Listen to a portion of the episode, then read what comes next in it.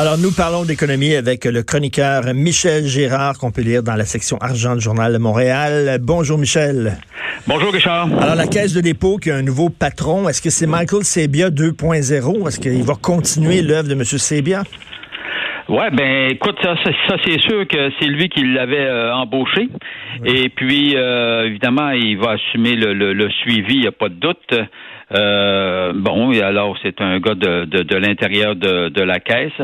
Euh, la seule chose que je trouve, euh, bon, limite dans ce genre de, de, de nomination, moi, puis euh, je rien contre Charles Lemont, soit 100%, mhm. là, ben, c'est le fait que, il, bon, il, est de l'intérieur. Tu sais, Auparavant, chaque mhm. fois qu'on avait un nouveau président, il venait de l'extérieur et puis regarde, euh, automatiquement, on faisait le ménage. Automatiquement, le, nouveau président, comprends-tu, euh, il faisait vraiment le grand ménage euh, dans, dans les placements, puis peut-être aussi dans le personnel, forcément.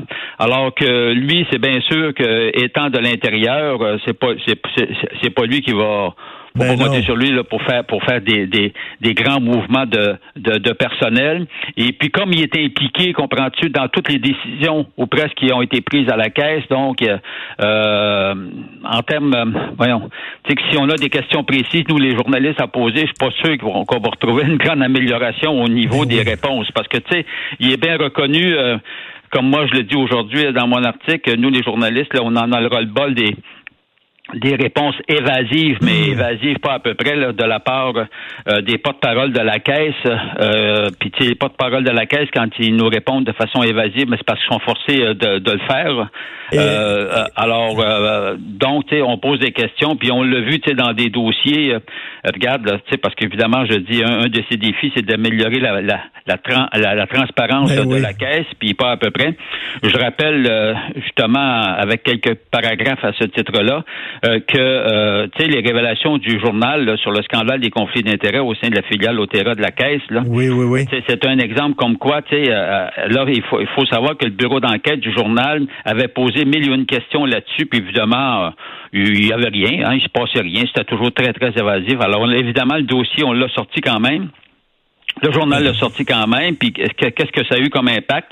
Ben écoute, c'est que la haute direction de la caisse, Michael Sebia en tête, on, s'entend-tu qu'il a perdu de son panache puis de sa crédibilité là, mm-hmm. dans, ce dossier-là? Fait qu'un petit effort de transparence, mettons que ça serait euh, bienvenu, d'arrêter de nous répondre d'une façon évasive. Et tu demandes aussi, Michel, qu'il revoie la politique qui fait que la caisse de dépôt a de l'argent dans des paradis fiscaux. Pour toi, c'est absolument aberrant. Ben, c'est aberrant, d'autant aberrant que le gouvernement du Québec, le gouvernement fédéral, eux deux, là, pour fendre les, les, entreprises qui utilisent des paradis fiscaux, puis pendant ce temps-là, la Caisse, ton plus gros investisseur au Canada, euh, ton plus gros investisseur de, de le en plus une caisse, là, on s'entend là, publique, là. Ben oui. euh, elle, bon, euh, qu'est-ce qu'elle fait, c'est qu'elle a 30 milliards, elle détient 30 milliards, comprends-tu, de placements dans les dans, dans les paradis fiscaux. Écoute bien, là. Alors, euh, tu sais, ça peut pas être euh, deux politiques, là. Ben alors, alors ben si tu pourfends les entreprises qui utilisent les paradis fiscaux, ben, et, ça veut dire que ta caisse, ton principal fonds public, il n'y a, a, pas à être présent dans les paradis fiscaux sous prétexte, parce que moi, je, c'est toujours le prétexte, c'est pour le bien des Québécois, comprends-tu, on veut pas payer de l'impôt. écoute bien, là. Non, mais tu peux pas, tu peux pas dénoncer une pratique que toi, tu continues à faire et que tu perpétues. Ça n'a aucun sens. Et tu demandes aussi, euh, dans ton texte très intéressant aujourd'hui, les cinq grands travaux euh, de Charles, euh, de favoriser davantage le Québec. Qu'est-ce que tu veux dire? Ben, favoriser le Québec, on l'a vu. moi, je trouve que sous le règne de Michael Sebia, deux grosses gaffes qui, me viennent à l'esprit. La première, c'est d'avoir, tu sais, il faut s'entendre, Rona, là, si Lowe's, l'américaine Lowe's, a mis le grappin dessus, c'est parce que Michael Sebia, hmm. Avant l'annonce, avait accepté la demande de Lowe's qui était de ce que la caisse cède, lui cède son, son bloc d'action. Parce que la, la, caisse détenait un gros bloc d'action de, de, Rona. Et si la caisse, Michael Sebia, avait refusé de céder, il n'y en aurait pas eu, comprends-tu, de mainmise euh, de Lowe's sur, sur, Rona. Puis là, on a vu le résultat, n'est-ce pas?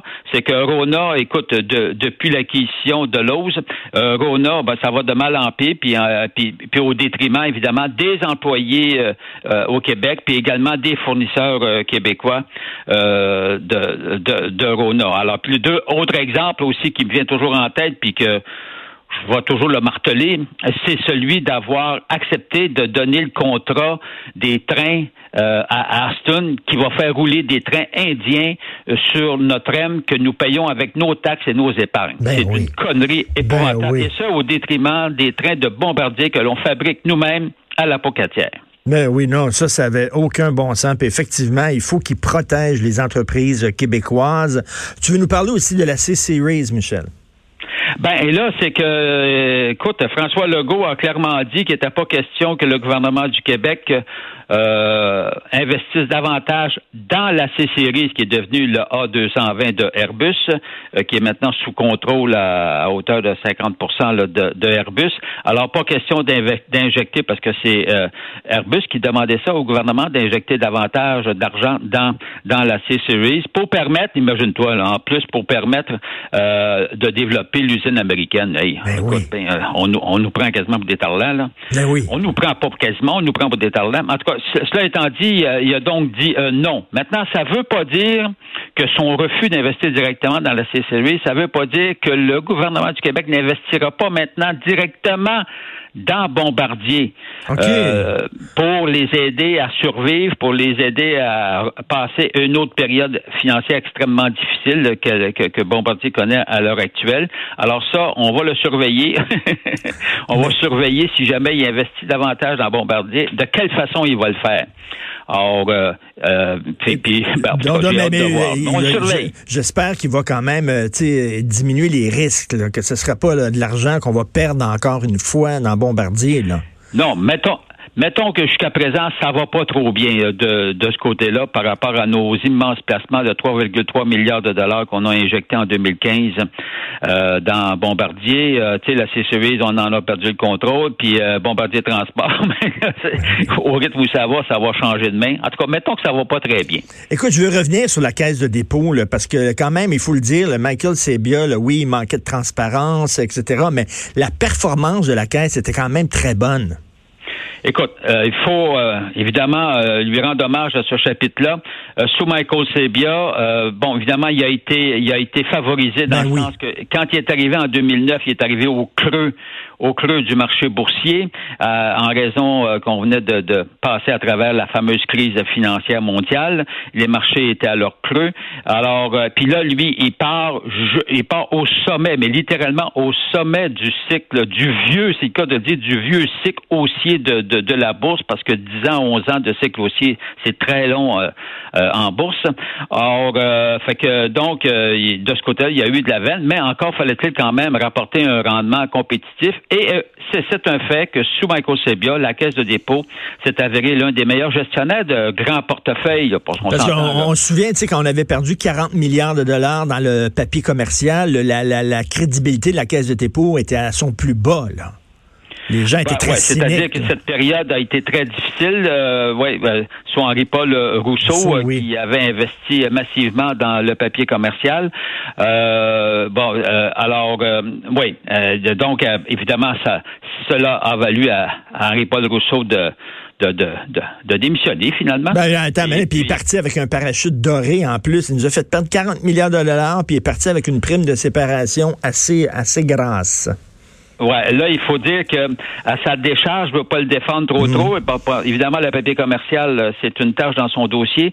Mais euh, par contre, il faut dire euh, que euh, lors de lors de cette année-là en question, euh, euh, les marchés boursiers, c'était les marchés financiers s'étaient écrasés, évidemment. Là. Donc, donc Oui. ouais, parce qu'on était en pleine crise financière. Ça fait qu'il y a eu il y a eu comme une circonstance qui a fait euh, que sa, sa dernière année a été il y a eu sa gaffe évidemment d'avoir investi massivement dans le papier commercial, mais également l'impact négatif euh, parce que tous les fonds avaient perdu des plumes. Ben, c'est ça, oui, effectivement. Il n'était pas tout seul. Tout le monde avait bu Non, la non, non. tasse. Merci beaucoup, Michel. On continue à te lire euh, euh, dans la section argent du Journal de Montréal. Merci beaucoup.